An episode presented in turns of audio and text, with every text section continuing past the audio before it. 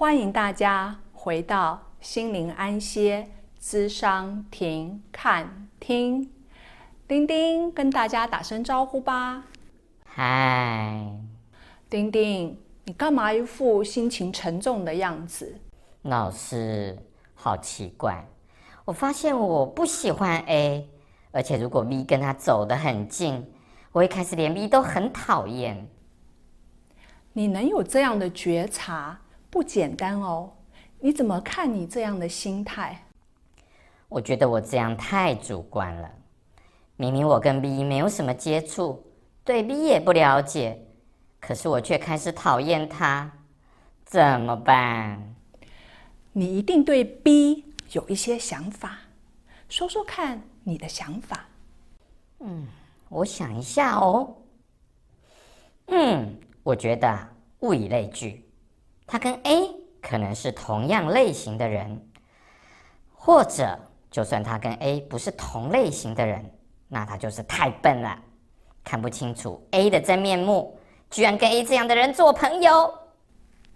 嗯，不管 B 是太笨，还是他真的跟 A 是同类型的人，很显然的，你对 B 已经有负向移情。负向移情，老师，你在说什么？拜托，说国语啦！丁丁，你欠怕？我在说国语啊！哎，好啦，我解释给你听。移情就是我们把对某人的负向感受转移到另外一个不相干的人身上。如果你转移的是爱或钦佩，这类情感就是正向移情。如果你转移的是敌意、嫉妒或害怕，这类情感就是负向移情。哦，我把讨厌 A 的感觉转移到 B 身上，所以是负向移情。对啊，你终于懂了。老师，那我问你哦，我女朋友圆圆。他每次坐大众运输工具，打死都不愿意去坐在某些中年男子旁边的座位。明明对方看起来其实很正常，可是他却会害怕。后来我问他，才知道他小时候曾经被中年男子骚扰过。他说他只要觉得对方长得像当年骚扰他的中年男子，他就会害怕，想要保持距离。这也是一种负向移情吗？嗯。丁丁，我就说你一点就通嘛！你说的没错，还记得我们之前谈过的投射吗？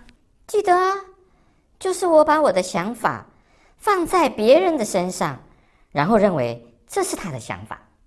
对，真棒！我们谈过的你都还记得。你知道为什么我现在又重新提投射吗？嗯。不知道，因为移情里面有投射这个心理机制。移情里面有投射，那我对 B 投射了什么？演员对中年男子又投射了什么？你对 B 投射了，他要不就是太笨，要不就是跟 A 是同类型的人，所以你才会不喜欢 B。演员对中年男子投射了，这种年纪和长相的人会骚扰他，所以演员会想保持距离。那怎么办？我们又不是故意的。老师，你刚才不是说移情是一种潜意识的行为吗？那就代表有时我们自己都不见得清楚自己行为或是想法背后的原因。是啊，所以我刚刚才说，你能够觉察不喜欢 B 是因为 A 的缘故，不简单啊。简单来说，如果移情造成我们人际上的困扰，那我们就最好找专业的辅导人员谈一谈。但是如果移情没有造成我们人际上的困扰，就了解。与接受它就好，而当我们去找专业辅导人员谈的时候，对方可以帮助我们整理与了解过去生命经验或事故对我们现在人际关系造成的影响。哦，我了解了，老师。我突然想到圣经中一个很好的负向移情例子。哦，你说说看。